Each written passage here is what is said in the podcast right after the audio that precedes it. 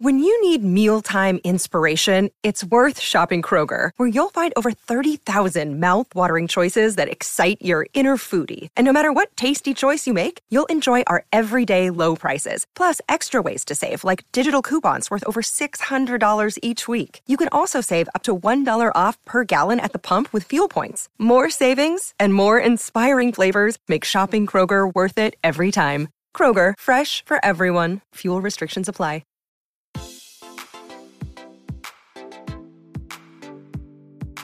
Este es un podcast donde hablamos de todas esas cosas que tu mamá te decía que eran tiempo desperdiciado. Videojuegos, películas, series y más.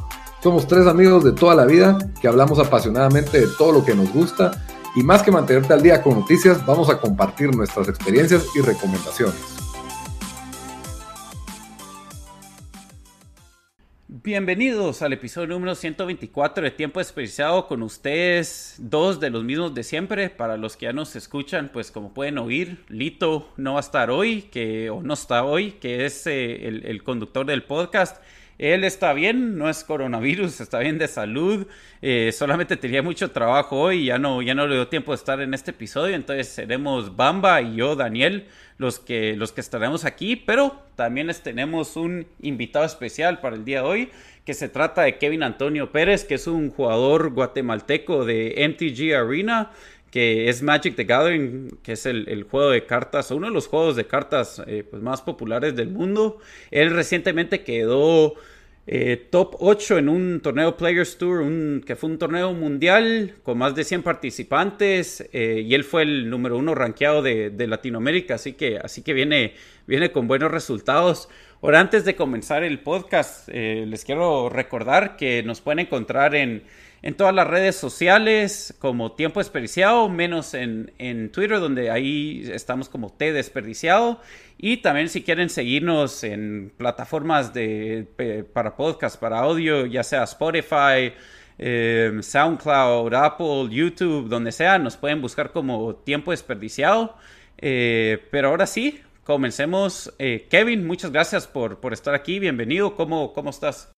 Pues bien amigos, un gusto estar aquí con ustedes. Ya habíamos escuchado algunos episodios del podcast y cuando ustedes me, me contactaron vía Twitter, pues, pues fue como un placer saber que me habían invitado y pues a raíz del resultado del torneo y pues súper feliz de hablar un poquito aquí sobre la escena de Mike en Guatemala, un poquito sobre mi persona y pues tal vez ahí alguien que nos escucha le interesa aprender a jugar Mike y pues aquí estamos a las órdenes. Vamos a sacar el siguiente campeón mundial de este episodio. y también, eh, como, como ya se dieron cuenta, se me olvidó introducir formalmente a Bamba. Bamba, ¿qué tal se te hizo el día? Porque, solo para que sepan, Bamba ha jugado Magic, yo diría que tal vez por 20 años ya, Bamba. Yo empecé a jugar Magic en el 2002. Ah, ok. ok. Ajá y yo, y dentro, de, los hoy, dentro de los ciento y tanto episodios de Tiempo Desperdiciado, he, mencionado Magic en, en, varias veces, incluso dentro de mis recomendaciones de la semana fue una, un par de veces fue bajen MTG Arena, métanse a jugar, entonces creo que es algo que, que quería, queríamos hacer y pues qué mejor que, que tener aquí a Kevin eh, participando con nosotros para platicar un poco de, de, sí, de Magic ahí sí que lo único que encontraste con, con Lito y yo fue medio bullying por, jugar, por jugar Magic, pero yo qué, puedo decir, que, que, le invierto no sé cuántas horas. fue, creo que fue Lito comentando el episodio de South Park. No sé si viste ese episodio, Kevin, donde juegan Magic. Sí, sí, sí. Ajá. Ah, con, que es un como una gallina que juega Magic contra los, los, los chavitos de South Park. Entonces ese fue el comentario de Lito. Fue eh, como que, ah, como South Park. Pero... Pero... dale... Eh, no, yo iba a decir, eh, obviamente ustedes dos saben qué es, qué es Magic. Em, yo creo que yo medio tengo, tengo idea qué es, eh, especialmente porque Bamba lo ha mencionado tantas veces y, he visto ahí todos los decks de cards que tiene, hasta he ido a él a, veces a, comprar tarjetas y todo. Em, pero Kevin y después Bamba, si querés vos agregar algo para la gente que no sabe y que dice em, qué es, eh, o sea, qué es Magic a ver, díganos eh, ¿qué, es, qué es Magic, Magic the Gathering. Pues Magic the Gathering principalmente es un trading card game, en español juego de cartas intercambiables. Entonces, pues es un juego que es muy extenso en el sentido de que lo puedes ver de muchas formas. Lo puedes ver de un lado competitivo, lo puedes ver de un juego casual, lo puedes ver de un juego de uno contra uno, lo puedes ver un juego donde puedes sentar cuatro personas, donde puedes sentar seis personas, ocho personas a que se echen penca uno contra otro. Es un juego que lo puedes ver desde el sentido artístico, porque las cartas tienen un arte muy bonito, así que si eh, tu pasión son los dibujos, algún tipo de arte, por ejemplo, medieval, griego, tipo Halloween, lo que sea, vas a encontrar todo este tipo de arte en Magic. Y principalmente, pues es un juego de mucha estrategia, ¿verdad? También lo puedes tomar desde ese sentido. Mucha gente dice que Magic es una combinación entre el póker, el póker y el ajedrez, ¿verdad? Porque combina eh, movimientos de ajedrez y suerte y estrategia del póker. Y eh, al final, pues en Magic pues existe un factor suerte que es muy grande y también un factor eh, estratégico, ¿verdad? Entonces, más o menos, pues eso es Magic y el objetivo del juego es eh, básicamente, pues tú tienes 20 puntos de vida y tu oponente también. Para los que juegan Yu-Gi-Oh o alguna vez, pues vieron la serie de Yu-Gi-Oh de pequeños, siempre aparecían unos puntos de vida. En Yu-Gi-Oh, si no estoy mal, pues cuando estaba la serie, no sé si ahora es así, pero eran 4000 o 2000. Entonces en Magic se juega con números mucho más pequeños, lo cual hace que la matemática del juego pues sea más fácil, ¿verdad? Porque solo estamos jugando con 20 puntos de vida. Sí, pues, Bamba, ¿querés agregar algo ahí, no, tal vez? Yo creo que Kevin pues, lo describe perfectamente y creo que toca un punto bien importante que es el elemento de, de suerte o el elemento como tipo póker y eso hace que el juego sea atractivo en el sentido de que quizás jugás Tal vez Kevin y yo vamos a jugar 10 veces. Yo sé que Kevin es un mejor jugador que yo, pero de esas 10 de repente le gano una o dos porque no le salió una tarjeta que necesitaba o necesitaba algo o qué sé yo. Y eso es lo que hace que la gente regrese, siento yo, en Vos, muchas vos sos ocasiones. puro, puro veterano, tenés las mañas ahí de, de defensa central ya. Cabal. No, pero, pero creo que Kevin lo describe muy bien. Y es un juego que eh, dentro de los juegos eh, de, de, cole- de tarjetas coleccionables es el juego más, fam podríamos decir, más famoso, más longevo. Eh, creo que eso es correcto, ¿no? Kevin? Sí. Eh, la verdad es que Mike, ahorita si no estoy mal, cumplió 25 años la semana pasada. Y definitivamente, o sea, la verdad es que lo que le faltó a Magic tal vez y que tuvo Yu-Gi-Oh fue la serie. Entonces, mucha gente de la generación de los 90, principios de los 2000, tiene muy marcado lo que es el Yu-Gi-Oh por la serie que pasaba en la televisión. Y que Magic no tuvo eso, entonces tal vez por eso al final no es tan conocido. Pero Magic es como tal vez el papá de Yu-Gi-Oh, pues salió primero que Yu-Gi-Oh y hasta el momento es un juego muchísimo más grande, ¿verdad? Y creo que es, es, es ahorita ese ha estado a nivel más popular en toda su historia en estos recientes años. O sea, se puede jugar tradicionalmente en papel, que, que es ir a la, a, la, a la, tienda de hobbies o la tienda de cartas, comprar tus boosters o sobres y, y armar tu colección. Puedes jugar en línea de varias formas ahora. Eh, MTG Arena, que vamos a hablar un poquito más, que fue eh, el, el, pues la plataforma que, que se ha vuelto pues más popular, pero también existe otra, otra plataforma que se llama MTG Online. Entonces, es, es también, no han habido tantas formas de jugarlo como los hay ahora. Ahora, Cabal me iba a preguntar sobre eso. Eh, para los dos también, pero Kevin, ahí, si quieres darle primero. Eh, ¿Cuál es? Yo sé que, que, Magic, no sé si sería correcto decir que recientemente, o sea, eh, sacó su, su, lo, lo de online. Pero ¿cuál es la diferencia entre jugar el juego en cartas y ya jugarlo online? Porque yo sé que jugando el juego, eh, el juego de mesa, si se diría así, o el juego de cartas, hay un montón de diferentes formas de poder jugarlo, ¿verdad? Diferentes, eh, no sé si reglas es, la correcta forma de decirlo, pero, pero en, entre el online y, la versión cartas, ¿cuál es la, gran diferencia o no hay diferencia? Eh, hay algunos, mira, lo que pasa es que Magic es tan extenso que como han salido, hay 25 años de historia de cartas, ¿verdad? Entonces es como que complicado juntar los 25 años de historia de cartas en un solo formato. Formato se le llama al estilo de juego. Entonces, por ejemplo, hay un formato que se llama estándar, que es el formato, por ejemplo, que es más popular. Y entonces en el formato estándar tú puedes usar las cartas de los últimos dos años. Entonces es el formato más competitivo. Entonces, por ejemplo, hay otro formato que se llama moderno, que puede usar las cartas de los últimos 10, 12 años, si no estoy mal. Y eh, hay un formato que se llama Legacy, que casi que puedes usar las cartas desde el principio de los tiempos hasta el 2020. Entonces, eh, lo que tiene el Magic Arena es que el Magic Arena solo tiene el, la colección de cartas de los últimos dos a tres años. Entonces, casi que solo puedes jugar estándar porque eh, no están disponibles todas las tarjetas más antiguas, ¿verdad? Sí, pues. Y entonces también hay un formato que se llama Commander que te permite jugar eh, todas las cartas desde el principio de los tiempos, pero es un formato multijugador. Los formatos que mencioné antes se juegan una persona con, uno contra uno y el formato Commander se puede jugar uno contra uno o en mesas de 4, 6, 8, lo que ustedes deseen. Y esa es la diferencia más grande, más que todo, ¿verdad? Y pues quiero no la convivencia, porque al final el juego empezó siendo eh, Magic the Gathering, ¿verdad? Entonces al final pues esa convivencia que, que tenés con tus cuates, que aquí en Guatemala es pues mucha, echémonos una cenita, eh, tal vez con unas chelitas o después del torneo vamos a jugar, pero no sé, vamos a comer algunos tacos, vamos a cenar. Eh, la convivencia que hay detrás de todas las cartas y al final los amigos y las personas que vos conoces jugando cartas, pues, porque al final a mí, pues, fue un caso bien raro. A mí mi apodo en el juego es niño, porque yo empecé jugando cuando tenía 15 años, porque eh, mi profesor de liga, pues, me enseñó a jugar y pues él se tomó la molestia de darme jalón a los torneos y todo. Entonces yo llegaba con el uniforme del colegio a los torneos, ahí todos llegaban al torneo saliendo de trabajar, ¿va? entonces algunos con su bata de médico, otros con su tacuche.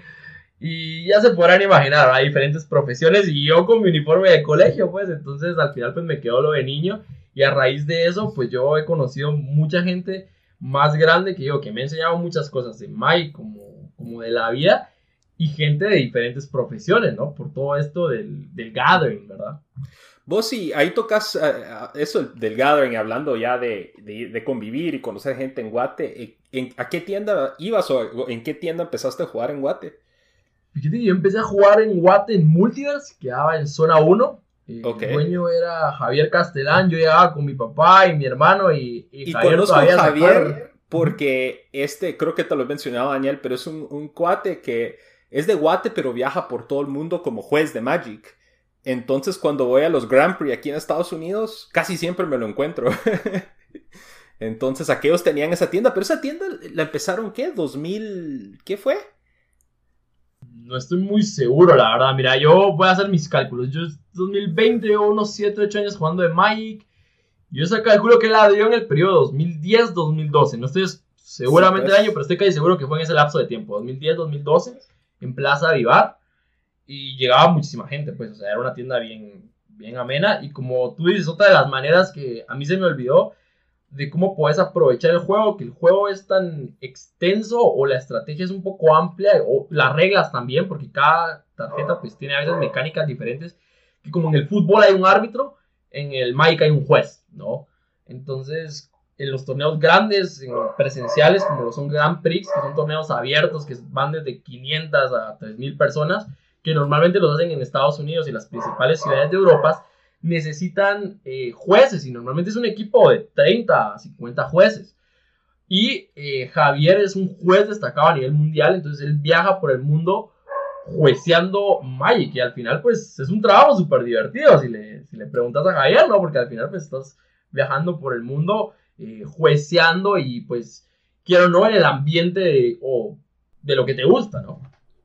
Sí, y Bamba, ¿cuáles eran algunos de los, de los lugares a que vos ibas para hacerle el shoutout ahí? Yo cuando, cuando, cuando yo empecé... ¿Dónde te formaste? Yo iba ahí, eh, en los próceres había un lugar, ¿cómo se llamaba el de los próceres? había un lugar en los próceres, había un lugar eh, ahí en la Roosevelt, por Perry Roosevelt, que se llamaba Face y después se movió a Galerías Prima. Eh, The Hideout era otro. Eh, ahí en Hideout era qué? Zona... Century Plaza. Century Plaza, cabal. Zona 13, ¿no? Entonces, sí.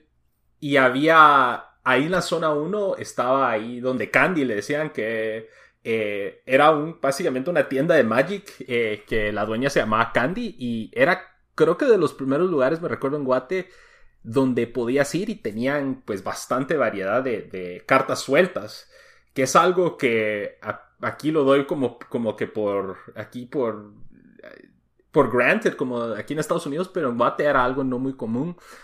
Eh, y después me recuerdo que en Guate hubieron varias tiendas que abrieron y cerraron, pero esas eran donde, donde, donde yo jugaba. Y de ahí me mudé para Estados Unidos como en el 2012. Y pues ya he jugado aquí más que todo, pero cabale, todavía soy cuates de muchos de la, muchas de las personas que conocí jugando Magic en Guate, en Facebook y, Instagram y todo ese tipo de cosas. Ahora una, una pregunta para los dos, y si querés, eh, vamos, que ya es un poco más tiempo jugando esto, eh, ¿vos, ¿vos viste crecer el mundo de Magic en Guate o sentís que cuando, cuando te fuiste y te mudaste a los estados era casi que el, el mismo núcleo, la misma cantidad de gente jugándolo? Y, Kevin, si querés vos, vos también responder lo mismo después que, que, Bamba para, para ver si, si el juego pues sí, sí está, está creciendo en Guate o no. Ah, yo sentí como que por olas, ¿verdad? Cuando yo empecé a jugar tipo 2002, había un cacho de gente, de ahí creo que se volvió, tuvo una popularidad bastante fuerte, pero por lo general, al menos desde mi punto de vista, eh, hasta que terminé de jugar, creo que cuando me 2010 ya no iba tanto a las tiendas, sino jugábamos eh, en casas de cuates, pero usualmente ibas a torneos grandes de guate o ibas a, pre-release y diferentes cosas y eran como que la mayoría de la misma gente. No sé si, si sigue siendo así, ¿qué? Pues la verdad es que siento yo que la gente, pues yo tengo 7, 8 años, 7, 8 años jugando Mike y pues hay gente que ha jugado todos esos años, que ha sido muy constante. Y hay gente que lo ha dejado por algunos años y después regresa. Al final pues es una rotación de gente bastante grande porque algunos salen y entran nuevos. Gente que empieza a aprender a jugar. Gente que jala sus cuates. Entonces, al final, por ejemplo, se da el caso de que en alguna empresa pequeña alguien empieza a jugar más y cuando miras, toda la oficina está en el Proralis. Entonces, eh, o hay gente pues, que, que asume ciertas responsabilidades, que cambia de trabajo o, tiene un horario un poquito más exigente, pues que deja de jugar, ya sea por, por motivos familiares o porque asume nuevas responsabilidades, pero al final el juego pues siempre ha mantenido casi que la misma cantidad de gente. Por ejemplo, ahora en Guatemala tenemos un Paralis que es de 100 personas, pero Bamba, tú me dirás, yo he escuchado historias de que antes hacían el Paralis, por ejemplo, en algún campo o algo más abierto y que se llegaban a las 150 o 200 personas en un fin de semana, pero es que solo había un perralis. Sí, en, los tiempos, en los tiempos antiguos, por así decirlo, había, creo que esta, esta señora Candy era la que hacía el pre-release y después las tiendas los fueron haciendo y ya cada tienda hacía su, su, evento. Entonces tal vez se concentraba más en un, más personas en un mismo lugar porque era el único lugar para jugar el pre-release que para también para explicar, ese es cuando antes del lanzamiento oficial de un nuevo set o un bloque de cartas nuevas, el fin de semana antes eh, eh, le dan un evento a las tiendas en donde eh, básicamente llegas a jugar por primera vez con las nuevas cartas, te dan una, una carta promocional y es, es, son usualmente en Guatemala eran usualmente eventos pues bastante, bastante frecuentados y todavía de, para mí de mis eventos favoritos para ir a jugar en persona es un pre-release porque es como destapar regalos de Navidad, por así decirlo, porque es la primera vez. Usualmente ahora con Arena puedes jugar en Arena antes de ir a, destapar en papel, pero sí eh, es algo pues con buenos recuerdos, ¿verdad? Em, y ahora hablando de, eh, de, de Magic en papel y Arena, pues Arena que se ha vuelto un auge muy fuerte. Eh, en Guate ¿Qué nivel de aceptación ha tenido Arena? ¿Han, habido mucha gente que se ha pasado, Kevin, a Arena o que está jugando Arena y papel? ¿O, cómo está eso? Ha sido complicado porque hay como tres bandos. Está la, gente que juega papel y que juega Arena también y que juega las dos. Ese es mi caso personal. Hay gente que no juega Arena, que solo le gusta jugar Mike físico o presencial. Y hay gente que no tiene ni una carta de Mike, que nunca en su vida ha jugado Mike presencial, pero que está jugando Arena. Y al final es de que yo no, o sea, me he topado con mucha gente que al final me ha dicho, mira, yo juego Mike. Y yo le doy color a la mayoría de gente que juega Mike. Pero yo así como, ah, bueno, qué cool. Pero me dices que lo que pasa es que yo empecé jugando Arena. O sea, hay mucha gente que está jugando Arena que al final, pues, nosotros ni sabemos que juegan Guate porque tal vez no saben que están los grupos en Facebook, pero por ustedes están jugando Arena y no han jugado alguna vez Mike presencial. Hay grupos en Facebook, ustedes se lo ponen Mike Guatemala y hay una comunidad de jugadores ahí. Ustedes pueden preguntar, pueden publicar sus ventas de cartas, eh, pueden hablar sobre estrategias y, todo, ¿no? Pero al final siento que la aceptación pues ha sido bastante buena, la verdad. O sea, la plataforma es muy buena, los gráficos son buenos y el gameplay pues es súper cómodo. Y que si ustedes quieren aprender a jugar, solo lo descargan, es un juego free to play y que el juego ya trae su tutorial. Entonces, aunque ustedes no sepan nada de Magic, lo pueden descargar, empiezan a jugar y el juego desde cero les empieza a enseñar paso a paso con, simula con simulaciones de juego cómo se juega y alrededor de media hora, 40 minutos, tú ya estás jugando pues Magic con, con las reglas básicas. Eso, eso que a preguntar. Em, no, ahí, ahí ustedes tal vez me dirían, pero no sé si el, si el costo de tener que andar comprando paquetes de Magic eh, hace que el, que el, que, el, costo casi que por jugar sea un poco alto para algunos. Eh, lo que ha hecho Magic eh, MTG Arena que día es lo ha hecho mucho más barato, ahora como por, como vos dijiste Kevin es prácticamente gratis o no o digamos si alguien no quiere meter un centavo puedes puedes jugarlo en online o, no aguantas tanto tiempo. Sí, eh, de hecho si puedes jugarlo gratis, te regalan varios decks de entrada de esos decks pues son bastante básicos, vas a necesitar mejorarlos si querés competir un poco más. Pero en Magic hay un formato como los perralis que se llaman draft o formatos sellados, que eh, tú pues abres tus sobres, abres tres sobres y con esos tres sobres tú armas un deck de 40 cartas. Los formatos más experimentados de Magic o los formatos construidos se le llaman donde tú escoges qué cartas llevar, se conforman de un mínimo de 60 cartas y los formatos sellados o limitados se conforman de 40 cartas y estos formatos tú compras, por ejemplo, 6 sobres y armas tu deck. Entonces, eh, al final pues puedes jugar este tipo de formatos en MTG Arena y a la vez de que vas jugando vas destapando sobres y vas ganando sobres que al final esos, esas cartas que te salen en esos sobres los puedes ir utilizando para mejorar tus mazos de, de estrategia, ¿verdad? Entonces al final, si le dedicas el tiempo, eh, lo vas a poder empezar a jugar de gratis. Pero si quieres meterte de lleno a un tema competitivo, sí le vas a tener que meterle unos 50 a, 100 dólares para armar un mazo competitivo, ¿verdad? Y eso es algo importante porque, o sea, puede la gente decir, oír 50 a 100 dólares, que 50 100 dólares es básicamente lo que vale un, juego nuevo de PlayStation en Guate o de Xbox. Pero eso es algo que Arena ha hecho, ha bajado esa barrera de entrar a, los formatos, porque para jugar en papel, por ejemplo, en, los, algunos de los formatos que mencionaste vos, de Kevin, Modern o Legacy, ya estamos hablando de cientos a miles de dólares. Entonces, eh, Arena creo que es algo que, que ha hecho más como que abierto para, para que la gente juegue.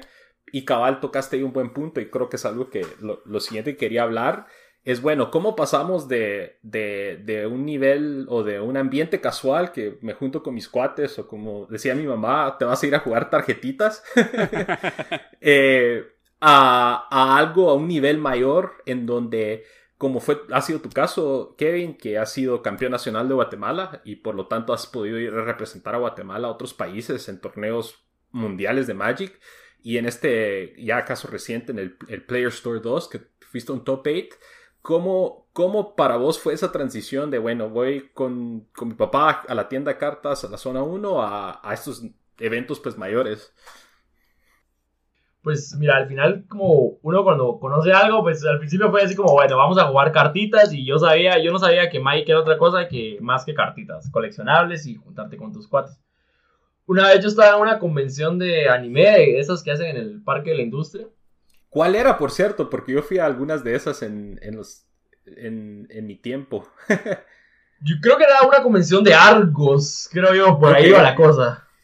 Es que había, me recuerdo de ahí en el, el, Parque de la Industria siempre habían varias, entonces eh, eran, era, era Virgo ver toda la gente juntarse, pero bueno, ahí en esa, esa convención, ¿qué fue lo que descubriste? Está el hermano de Javier Castellán, eh, Rigoberto Castellán, que él era el campeón nacional de ese año. No estoy mal, tal vez fue como 2012, 2013. Y pues me tocó jugar contra Río en el torneo local que hicieron en la convención, que digamos el premio era una super tarjeta, una tarjeta de unos 50 dólares. Entonces era un torneo de unas 12 personas, cada persona pagaba 35 a 50 quetzales. Y el primer lugar se llevaba la tarjeta de 50 dólares, por poner un ejemplo.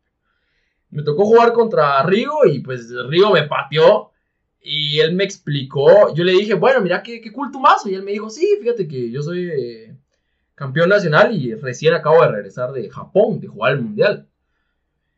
Y yo, un niño de 15, 16 años que no había viajado y súper impresionado, ¿no? Yo le digo así como, wow, pues, o sea, ¿puedo viajar jugando esto? Y él me dice, sí, o sea, si ganas el nacional, eh, eres campeón nacional y, viajas a jugar el mundial y cada año hay mundial. Y él me dijo, este año, si no estoy mal, el mundial es en, Holanda, era en Ámsterdam. Y yo, wow, directo a la computadora a, a googlear fotos de Ámsterdam, ¿no? Y para mí fue así como, wow, bueno, vamos a ver qué pasa. Y al final pues me tomó alrededor de dos años dedicarle bastante tiempo de mm, empezar a tener resultados, ¿no? Porque al final yo pasé dos años recibiendo palizas y yendo a perder todos los torneos. Después de dos años yo gané un torneo centroamericano que hubo en Guatemala y me gané un viaje a Costa Rica. Entonces ya yo tenía 18 años, estaba saliendo del colegio, me recuerdo que ese año yo me gradué del colegio y fue así como, bueno, de regalo de grabación pues me voy a Costa Rica a, jugar Mike. Y me fui con algunos amigos a, jugar allá, hice top 8 en el torneo de Costa Rica y me gané, te diré unos 150, 200 dólares, pero para mí fue pues. así como, bueno, viajé y aparte de todo estoy generando dinero. Te están pagando por ir a, ir a jugar a Costa Rica. ¿no? entonces para mí fue así como, bueno, qué, qué chileno esto. Entonces le vamos a entrar un poco más. Y yo me puse la meta de, de llegar a ser campeón nacional.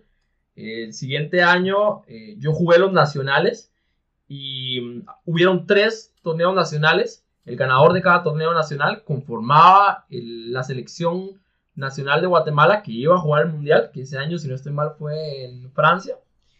Y eso quiero hacer un paréntesis ahí, que yo jugué creo que una o dos veces el torneo nacional de Guate como por ahí del 2007, 8 por ahí y me llovió, me cayó parejo y, y, yo me recuerdo que hice un rage quit tan grueso que dije, ah, ya no voy a volver a jugar estos torneos porque solo a recibir reata vengo. Pero yo no le ponía tanta, o sea, yo no me preparaba, obviamente como, se, como por lo que escucho que haces vos, Kevin. Yo llegaba, juntaba mi lista, iba a jugar los viernes al Friday Night Magic y dije, bueno, aquí estoy. Y, y no muy me salía, pero bueno. Sí, y el, entonces ese año yo hice como top 8 en los tres nacionales, si no estoy mal fue 2014 pero no logré ganar ninguno, entonces al final pues no me fui de viaje, pero estuve cerca de las tres oportunidades, entonces el siguiente año fue así como, bueno, no, pues mucha gente me decía, no, hombre, es que este año sí te toca y había un montón de gente detrás así como, no, hombre, vos lo vas a lograr, solo no te decepciones, o sea, tarde o temprano lo vas a hacer. Y pues al final ese año pues yo decidí costearme algunos viajes, eh, fui a jugar un Gran Prix a México y fui a jugar un Gran Prix a Costa Rica, ahí yo obtuve un poquito más de, de experiencia, ¿no? Y al final en 2015 jugué mm, uno de los torneos nacionales y logré ganar el primer torneo nacional.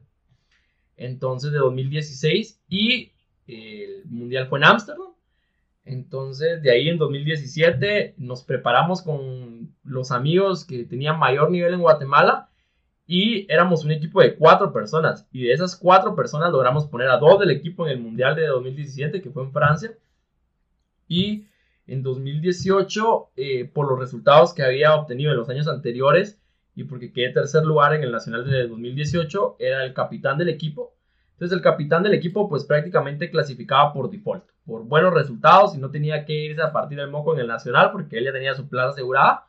Entonces logré ser capitán en el 2018, viajamos a Barcelona a jugar el Mundial y ese año, en el 2018, anunciaron que en 2019 iba a empezar Magic Arena y que entonces el torneo mundial por equipo se iba a cancelar. Eso fue, por cierto, bien, eso se me hizo bien triste porque era algo que a pesar, yo viviendo aquí en, Estados, yo miraba gente que, que son cuates de, de, los tiempos de cuando jugaban Magic en Guate y posteaban de que, ah, que se va, se fue eh, y me recuerdo, por ejemplo, Christopher Virula era un cuate que conocía yo de la tienda y también era de, de, esos de alto nivel. Y yo miraba que ponían que iban a los mundiales y yo le daba seguimiento y miraba los eventos online. Entonces, como que sentí bien triste que hayan quitado eso. Ahora, una pregunta para, para, los que no, para los que no, no estamos en el, en el, mundo de Magic. Em, cuando vas a estos torneos, me imagino que ¿cuánta gente hay? ¿300, 200? O sea, hay gente de todo el mundo. ¿Cómo, cómo, cómo es? Pues es la cantidad de países por tres o cuatro. Algunos, algunos años el equipo estaba conformado por cuatro personas y algunos años estaba conformado por tres personas. Entonces eran aproximadamente 79, 80 países. Cada año metían uno o dos nuevos países. Entonces eran, ¿qué te digo? Unas 240 personas más o menos y era por tres. La selección de cada país y eh, jugaban como por equipos. O sea, igual jugabas individual, pero por ejemplo si eran tres jugadores, si ganaban dos de esos tres jugadores, ganabas el encuentro. Entonces podía pues. perder uno de los tres, ¿verdad? Pero los otros dos tenían que ganar y hay países que tenían unas selecciones de tres jugadores profesionales, pues, o sea, las... Y, en Magic, ¿qué, ¿qué, selecciones son las que, las que han miedo? Es como en foot, de que no te querés enfrentar contra, contra Brasil, Argentina, España, Alemania, o, en, o en Magic, que tal vez es Japón, es China, no sé qué, qué, Estados Unidos, qué países son así los, los más arriba, los que no te querés topar en Magic. Si el último campeón mundial fue Francia, el fue en el 2018, pero Estados Unidos definitivamente siempre eran tres jugadores súper profesionales, súper famosos. No te querías enfrentar contra ellos porque los tres fijos dedicaban su vida al Magic y su trabajo era jugar Magic. Lo mismo pasaba con la selección de Japón. Y, y habían otros países que llevaban un jugador profesional. El caso de Italia o España, que llevaban, que el capitán era uno de los mejores jugadores del mundo, pero tal vez los otros dos no pero ya con el simple hecho de tener uno de los mejores jugadores del mundo en tu equipo, pues ya le enseñaba o, carreaba a los otros dos. Entonces, esos eran los países con, más fuerza, ¿no? Y, y para vos, eh, que digamos, si estabas en esos torneos, era como que era casi que un honor a veces enfrentarte con un top 10 del mundo, o sea, donde querías decir, hey, yo jugué contra esta persona, o, o te da más miedo jugar contra esa persona. Pues es una combinación de las dos. Yo en un mundial tuve la oportunidad de jugar con uno de mis jugadores favoritos. su nombre es Sweet Duke. Él es un jugador profesional estadounidense. Fue el capitán del equipo de Estados Unidos ese año. Me tocó jugar contra él. Tuve la oportunidad de ganarle y me recuerdo que estaba súper emocionado. Hasta saqué una de mis tarjetas del plastiquito, del slip que le dicen en inglés. Y le dije, mira, por favor, fírmamela para que me quede el recuerdo. Directo, directo a Twitter, fuiste a postear, y la acabo de ganar. Ah, la que no, eso, eso está bien, Virgo. Y, y eso, por ejemplo, Reed Duke es alguien, o sea, no, no solo nivel alto, sino también eh, escribe artículos para páginas muy famosas de Magic aquí en Estados Unidos, produce contenido y videos y todo. Entonces, sí se me hace como que, wow, qué acontecimiento. Eh, ¿Dirías que él es tu jugador favorito o, o tienes alguien que, que, que es así como que tu número uno. Pues él es uno de mis jugadores favoritos. Otro de mis jugadores favoritos es eh, Andrea Mengucci, él es italiano.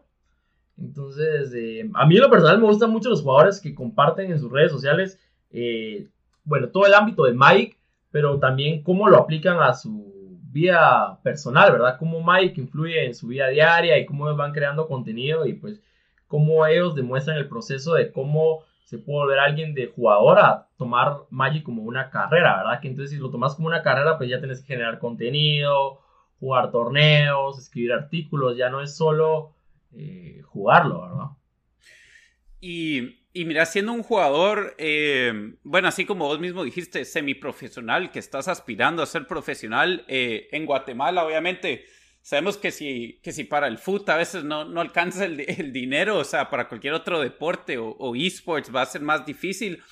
¿Has encontrado, em, o sea, buena, no, sé si aceptación la pregunta, pero ¿qué tan fácil es encontrar un sponsor? Eh, ¿Qué tanto apoyo recibís tal vez de, de, de, de, los esports o del mundo esports en Guate? ¿Cómo, cómo es esa experiencia para, para vos que me imagino que sos el número uno en Guate en, en MTG Arena o no? Pues fíjate que nos discutimos del lugar ahí con Christopher Virula que comentaba Bamba. Christopher Virula pues lleva siendo un jugador igual semiprofesional, profesional mucho antes que yo. Yo he tenido la oportunidad de viajar con él a los mundiales y todo. Entonces ahí entre los dos hemos tenido muy buenos resultados. Entonces ahí nos vamos como que tal vez discutiendo ese lugar también con, con otros jugadores, pero normalmente los que tenemos mejores resultados en el MAI digital pues somos nosotros dos. Y vos le puedes decir que sos el único top 8 de Players Tour. sí, eso sí.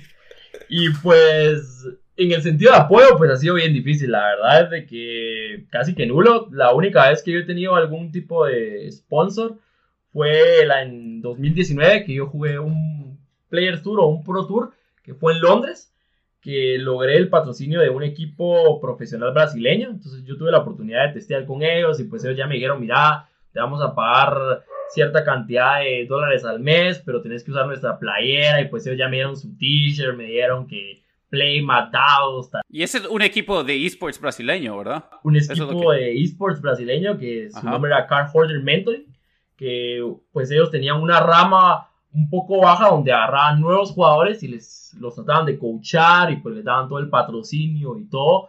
Y pues yo clasifiqué para, para estar en ese, en ese equipo. Y, pero de aquí en Guate, yo ayer me metí con un equipo que se llamaba Warriors, que es un equipo de esports de, de Guatemala. Sí, ahí lo vi en tu, en tu Twitter, te iba a preguntar de eso, pero si quieres ahí mencionarlo.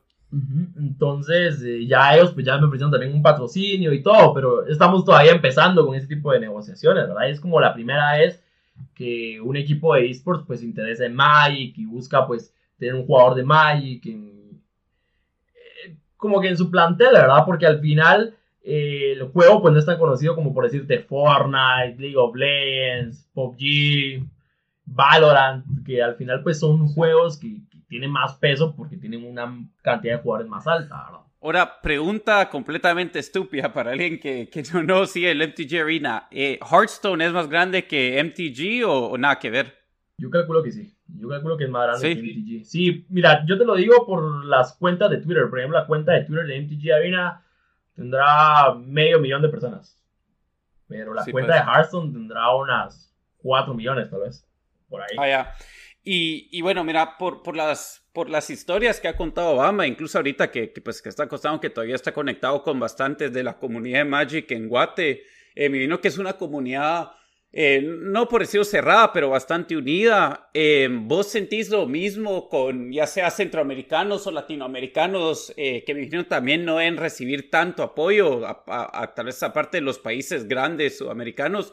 cuando van a torneos y cosas así, sí sentís que es como que ah, ahí están los, eh, los, otros jugadores latinoamericanos, si es como una media comunidad unida o no tanto, ¿cómo, cómo es eso? Sí, mira, definitivamente la comunidad de Mike, por el mismo hecho de que no es tan grande, es muy unida. Te puedo decir que la, casi todos nos conocemos con todos y casi todos pues somos cuates de todo. Siempre hay alguien que dice, bueno, a mí me cae mal aquel y cosas así. Eso, eso pasa, ¿verdad? Es algo normal de la vida. Y pues es súper cálida. Y por ejemplo, sí, o sea, por ejemplo, cuando hemos ido a los mundiales, pues em, las tiendas organizan que algún torneo en beneficencia del equipo nacional y pues ya todos pagan su entrada y se da algún premio y pues las entradas se han utilizado como para pagar que estadía o para pagar algún tiempo de comida y todo, porque Mike te regala el boleto, pero no te regala los viáticos. Entonces, ya pagar viáticos en euros, pues es muchísimo más caro que pagarlos en, en quetzales. Entonces, pues siempre hemos tenido un soporte, tal vez no un patrocinio, pero sí siempre ha habido un soporte de parte de las tiendas para el equipo nacional guatemalteco, ¿verdad? Sí. Sí, pues, no, y, y he visto, por ejemplo, ahorita también otra de las cosas que, que estás, estás así eh, empujando es, tu streaming, ¿no? Y es algo que pues muchos jugadores de Magic eh, se han abocado a, a, a, tener una presencia en ese, en ese, ese ámbito. Contanos un poquito eh, de tu experiencia de, de, streaming, qué tal, qué tanta aceptación has tenido, cómo, cómo ves es, la vida de, de, alguien, especialmente MTG, que, que mencionabas comparado, si nos metemos a Twitch, usualmente los, top streamers están jugando Fortnite o Call of Duty o, cosas así. Entonces, eh, contanos un poquito de, esa experiencia. Pues sí, mira, yo la verdad es que empecé haciendo streaming en Giterango, que ahí tiene que ver eh, Vladimir. Y pues estuve haciendo streaming con ellos como por dos años. Y la verdad es que la única vez que hacía stream era con ellos. No llegaba los sábados, llegaba a las oficinas, hacía mi stream y pues ahí quedaba. Y pues a raíz de lo del top 8, pues mucha gente algunos amigos de Guatemala dijeron, no, mira, empezar tu stream, eh, tu equipo y empezar a hacer tu stream, ¿no? Y bueno, eh, al final, pues por lo mismo de que ganamos, pues tuvimos una buena posición en el torneo, pues eh, también nos dieron como aproximadamente 5 mil dólares y después jugamos otro torneo un par de semanas después, que era el Players Tours Final, donde nos llevamos otros 1500 y pues entonces ya había un poco como un colchoncito para poder comprar equipo para stream, ¿verdad?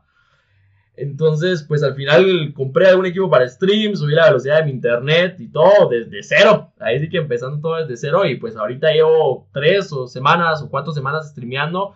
Si me pueden seguir en twitch.tv slash kepxegt entonces yo estoy streameando ahí los miércoles y, sábado, man. Ah, Kevin, de igual manera, lo vamos a incluir en las notas del episodio para que si la gente nos encuentra en YouTube o en SoundCloud. Donde sea, sí. Donde sea, van a tener ese dato. Van a poder seguir. Y ahora, eh, yo te iba a preguntar, no para cortarte, Bamba, perdón. Em, si vos que estás tratando de hacer esta transición de, de, este, de, un, de un jugador semiprofesional, de algo que, que te gusta bastante y que te querés dedicar a ¿Qué, sugerencia le darías? Eh, incluso me imagino a otros streamers, a otros jugadores de esports en Guate, que la verdad, los esports eh, solo en países grandes, me imagino que ha arrancado en serio, pero ¿qué, eh, sí, así, ¿qué, qué, sugerencia o qué, qué, tips darías para alguien que está tratando de hacerla en, en este, en este mundo de, tal vez de MTG Arena o de esports en general? Voy a tratar de dirigirlo a esports en general porque supongo que, hay mucha gente que los escucha que, juega otro tipo de, esports. Yo creo que como el, título del, podcast, ¿no? De que siempre encontrás como que tu papá o tu abuelita o alguien, la persona con la que vivís, que te dice, mano, pasas 6, 8 horas pegado a la computadora, en el PlayStation, en el Xbox, eh, jugando videojuegos, y eso no te va a llevar a nada. Creo que todos los jugadores lo hemos escuchado alguna vez. Y pues al final yo creo que son varios factores, pero creo que el más importante es como la, la actitud o el querer hacer las cosas.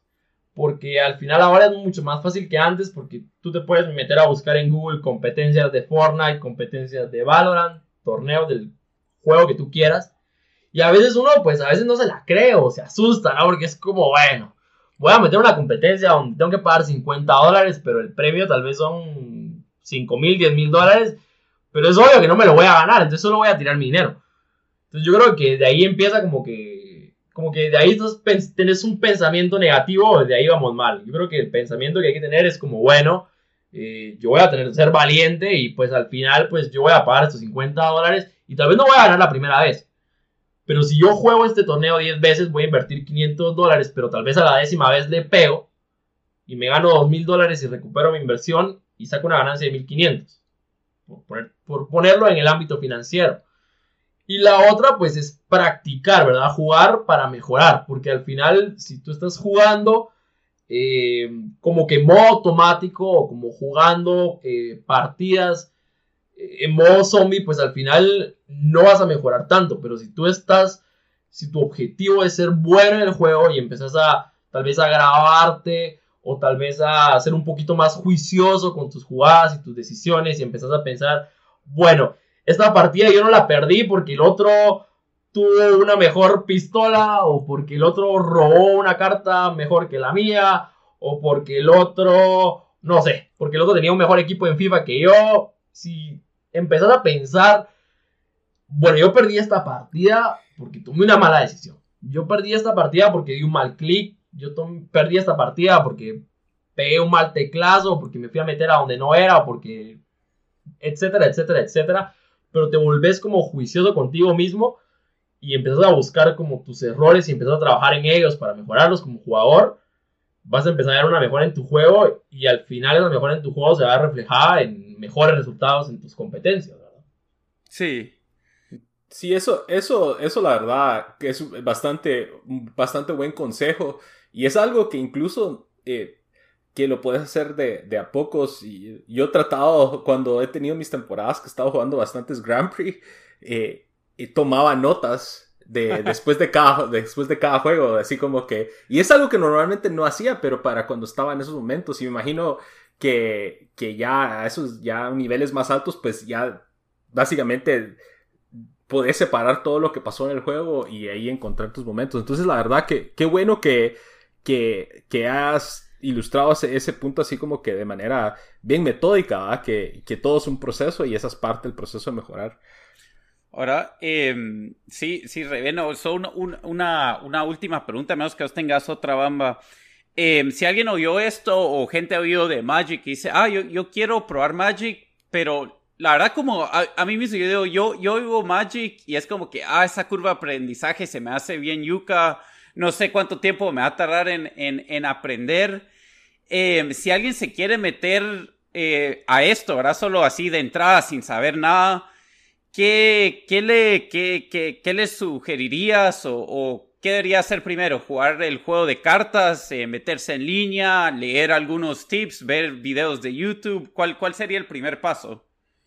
Pues ahorita por motivo de la pandemia, eh, creo que lo mejor que puede hacer es... Sí, no, no, pues si la a jugar. Ajá. Y ya después, cuando mejore todo, pues puedes abocarte a cualquiera de tus tiendas locales. Si no sabes cuáles son las tiendas locales, pues hay en todos lados. Puedes buscar en Facebook, eh, Magic Guatemala, MTG 502. Y ahí con mucho gusto está el listado de las tiendas que hay en Misco, hay en zona 16, hay en Carretera El Salvador, hay en zona 13. O sea, tiendas vas a encontrar alguna que te quede por lo menos cerca de tu casa, cerca de tu trabajo, de seguro. Y de que la ventaja aquí en Guatemala es que la, ciudad de Guatemala no es tan grande. Por ejemplo, en Costa Rica, si querías ir a jugar el Friday Night, que es el torneo de viernes por la noche de Mike, tenías que manejar una o dos horas. Pero en Guatemala tal vez es media hora, 40 minutos si te queda lejos. Y si no, pues son 15 a 20 porque hay tiendas por todos lados. Y ahorita en tiempos de COVID, pues puedes googlear Magic Arena. Es un juego free to play. Lo puedes descargar igual gratis te pesará unos 10 a 15 gigabytes. Y pues el juego trae su tutorial, puedes empezar desde cero. Es como el ajedrez. Por ejemplo, si tú quieres empezar a jugar ajedrez y aprendes las reglas básicas de, bueno, cómo se mueve el peón, cómo se mueve la reina, cómo se mueve la torre, cómo se mueve el caballo, ese proceso te toma media hora, una hora máximo, ¿no? Y pues ya puedes jugar tu primera partida de ajedrez con las reglas básicas. Lo mismo pasa con Magic. Ahora, si quieres meterte ya un poco más de lleno, pues ya te puede tomar un, par de semanas en lo que tú aprendes, pues qué hacen las tarjetas, que Magic hay cinco colores y que cada color representa una estrategia diferente, que Magic se puede jugar al mejor de uno o al mejor de tres, pero si lo juegas al mejor de tres, pues puedes ir cambiando tu baraja y acoplándola a lo que hace la baraja del oponente. Por ejemplo, un ejemplo del, por ejemplo, el juego de Pokémon, digamos, ¿no? Que el agua, pues es buena contra los Pokémon de tipo fuego. Y lo mismo puede pasar con, con Magic también, ¿no? Entonces, al final, pues todo es un proceso de aprendizaje, pero si ustedes están escuchando esto y quieren empezar, les, les, digo que no se van a arrepentir si descargan Magic Arena y hacen el tutorial. Les apuesto que van a quedar picados y que al siguiente día se van a conectar otro rato y que todos los días que se conecten van a ir aprendiendo algo nuevo. Está bueno, Bamba, ¿vos tenés algo para agregar ahí? hablando lo que mencionabas de bajar MTG Arena, no requiere de mucha potencia de tu computadora, no necesitas un, una, una computadora de gaming de último año o años recientes, la verdad, una computadora eh, normal. Con Windows 95 te corre el MTG eh, eh, tampoco, pero una computadora normal corre, corre MTG Arena, solo para hacer esa nota. No, yo, un par de cosas más. ¿Cuál es tu formato favorito, Kevin? Que mencionabas las diferentes formas de jugar Magic. ¿Cuál es tu, dirías tu favorito? Ahorita, bueno, casi siempre ha sido estándar, la verdad, porque es el formato que mm, más competencias tiene y que yo el ámbito que más disfruto de Magic es el hecho de, competir, el hecho de tener un premio por el cual un premio por el cual me motive y un premio el cual me, me motive a estar sentado jugando con mis amigos. Entonces, por el momento es estándar. Ok. ¿Y cuál es tu, ha sido tu set favorito? Mi set favorito es el set de Ravnica 2, que se llama Return to Ravnica, porque yo empecé a jugar en ese set. Y hace poco salió la tercera edición de Ravnica, que fue Guilds of Ravnica, si no estoy mal, que fue en 2018. Sí, que pues, está ahorita en arena. Sí, pues Ravnica es de lo, de lo mejor. Creo que muchos de los jugadores de Magic uno de los Ravnica ha sido sus favoritos, entonces, pues no, pues bastante bien. Eh, Daniel, no sé si algo más. Sí, eh, Kevin, tenés unos 10 minutos más que íbamos a nosotros a hablar del, delay que hubo de eh, Halo Infinite y, un poco de Cyberpunk, que hay rumores que sea delay, pero si, si no tenés, no hay clavo, te, dejamos ir.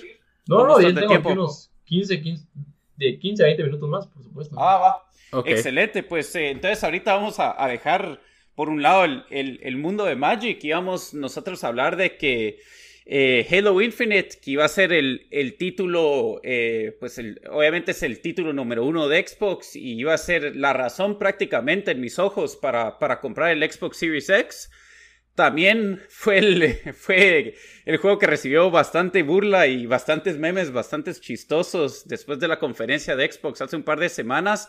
Eh, anunciaron que lo van a retrasar hasta el 2021. Em, eh, bueno, pero voy a ir con vos, Kevin. No sé si qué tanto vos jugás consolas o si, si, si te importa Halo Infinite o tenés alguna opinión con, con esto.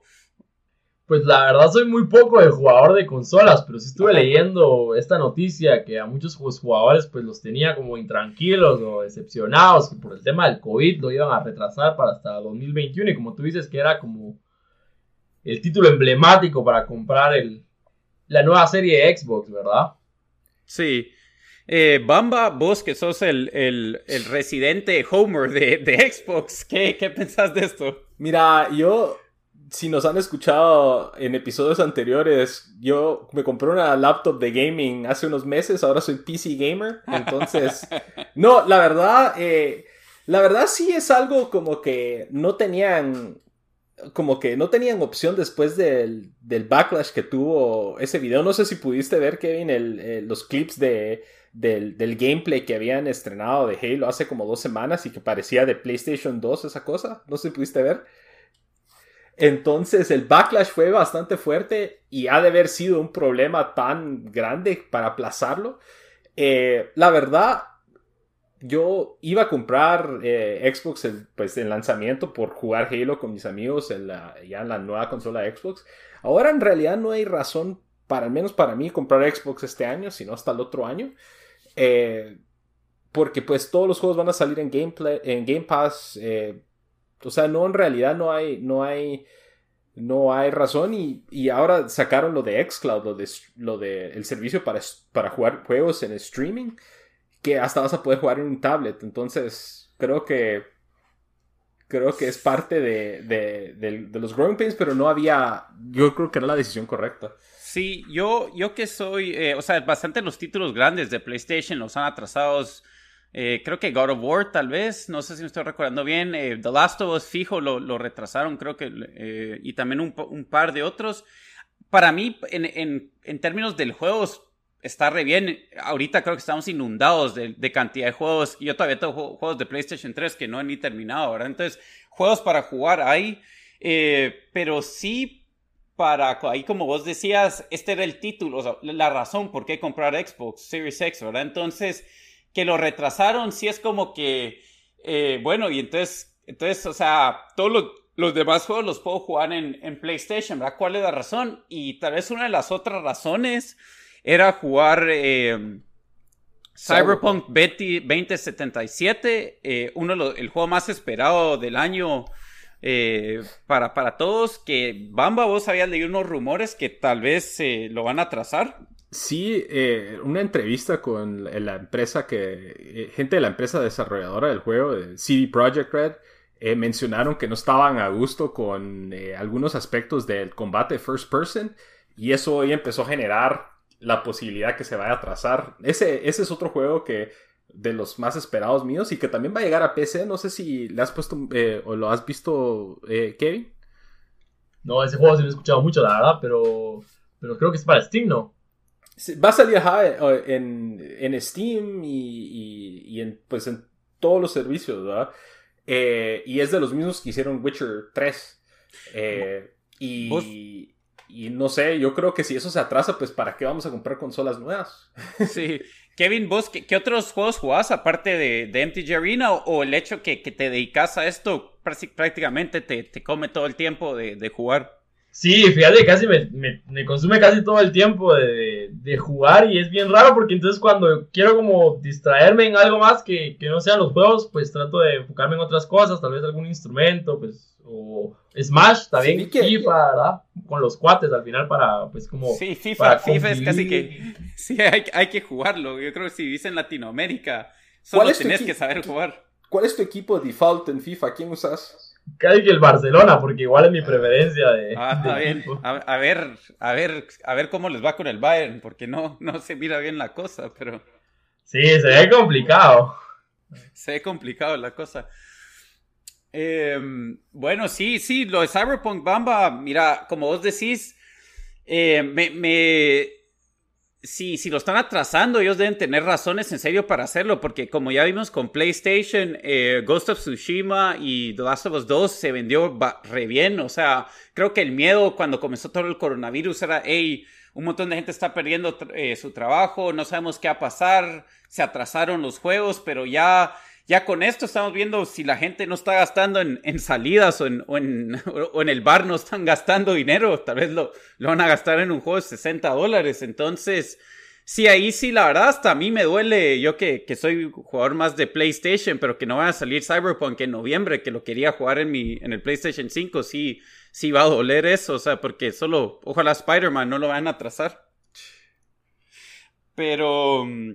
Está bueno, yo creo que, que, estamos. Eh, vamos, no sé si te des alguna más o, alguna otra pregunta para, para Kevin. No, yo, pues, eh, Kevin, de nuevo, muchísimas gracias por pues darnos de tu tiempo para pasar aquí un rato platicando con nosotros. Contanos dónde te pueden encontrar en Twitter, en Twitch, en Instagram, donde, donde, tengas una cuenta. Ajá. En todas las tres redes sociales, en Instagram, en Twitter y en Twitch me pueden encontrar como Kev C es K-E-V-X-E-13. Así estoy en todas mis redes sociales. Entonces en Twitter pues publico un montón de contenido de, Magic, pues Instagram ya es un poquito más personal y en Twitch pues ahí estamos streameando los miércoles de la noche y también los sábados y pues ahí estamos tratando de hacer sea un poquito el canal, entonces se aprecia muchísimo los, follows al, canal de Twitch. miércoles y sábado a qué hora, solo para que la gente sepa. Eh, miércoles y sábado a partir de las 9 pm. Y ahí hasta que el cuerpo aguante o hasta que se acaben los viewers. 9 de Guatemala, eso va a ser 11 de Nueva York y, o de, Estados Unidos en el este, así que ya los demás países centroamericanos o sudamericanos por ahí, por ahí pueden ver y, vamos a, a taguear a, Kevin eh, también en, cada red, así por si lo quieren buscar y seguir, ahí lo, lo van a poder encontrar. Kevin, nosotros usualmente terminamos cada episodio con una recomendación. Eh, eh, con una recomendación de la semana. Entonces, ahí si hay algún juego, una, una película o una serie que, hemos visto, que viste, que recomendarías. Eh, ahora, yo sé que te estoy poniendo on the, spot ahí, así que si, si no tenés una que se te viene a la mente, no, no te preocupes, voy a, comenzar con Bamba. Eh, Bamba, ¿tenés alguna recomendación? Sí, yo quería recomendar la serie de comedia. Yo creo que lo recomendé hace como un año, pero lo vuelvo a recomendar porque vi como cuatro horas mientras jugaba Magic eh, el fin de semana de Trailer Park Boys. Eh, es una serie tipo como mockumentary, como The Office, que es así como que hay un equipo de documentales en un, en un pueblo en Canadá de, de, gente que vive pues en trailers. Y pues se trata de, de, un grupo de, de, amigos que pues están tratando de hacer dinero fácil y dentro de, eso se meten pues a unas situaciones pues bastante chistosas. Eh, la serie creo que tiene nueve temporadas y como tres películas. Entonces sí ha tenido mucho, mucha fama y de hecho Netflix la agarró de manera exclusiva para, para sacar nuevas temporadas. Entonces los episodios son de 25-30 minutos, son bien chistosos eh, y es algo que pueden tener en el fondo mientras pues juegan Magic o hacen algo y, así no, no, tienen que ponerle mucha atención a la trama, sino es más que todas las diferentes guasas. Entonces... Eh, la verdad, bastante recomendada, Trailer Park Boys en Netflix. Está bueno. Eh, yo iba, yo la semana pasada recomendé Pleasantville, eh, película de los noventas, y voy a recomendar una película alrededor del, del, de, los mismos años que se llama eh, The Truman Show. para mí un poco similar a, Pleasantville y siento que si bien para, para gente de nuestra generación bastante gente lo más seguro lo vio. Puede ser que, que nuevas generaciones no lo han visto. Es con Jim Carrey, que en, los noventas era una mega estrella y yo creo que ya en los últimos años ha hecho un par de películas. Estuvo incluso en, en Sonic, pero hizo tanto dinero que, que está semi, semi retirado. Eh, buena película, se mantiene todavía, la vi recientemente, por eso es que la estoy recomendando.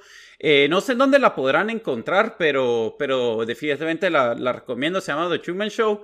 Y Kevin, no sé si vos tenés una serie o algún juego que te llamó la atención o película recientemente que dirías, esta es buena, muchas la deberían de, de ver. Sí, muchas ahorita se estrenó la tercera temporada de una serie en Netflix que se llama The Rain.